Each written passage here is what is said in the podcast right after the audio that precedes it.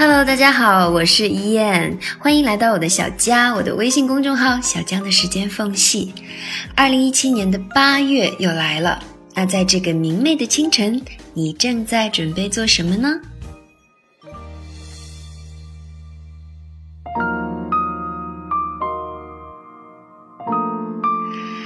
后台有一条留言是这么说的。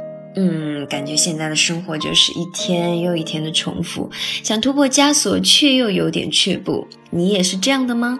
想做出改变，却害怕看不见前方。其实，我们都心羡闲云野鹤的生活，却始终奔波在云谲波诡的城市，无从选择是我们的无奈，有能力去寻求改变，是我们的幸运。路是一步一步走出来的。可能跌倒，可能迷路，改变不过是在前行中让生活拐个小弯儿。总说要坚持最初的梦想，好像从来没有人强调要坚持最初的决定哦。你可能会说，虽然想改变现在的生活，但觉得自己已经过了改变拼搏的年龄了。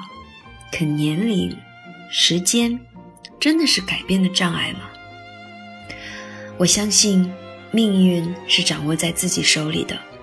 你或许只在人生这条路上行走了三分之一的路程，何必要在这时给自己的未来画上句号呢？何不趁着时光正好，再次寻找通往未来的方向？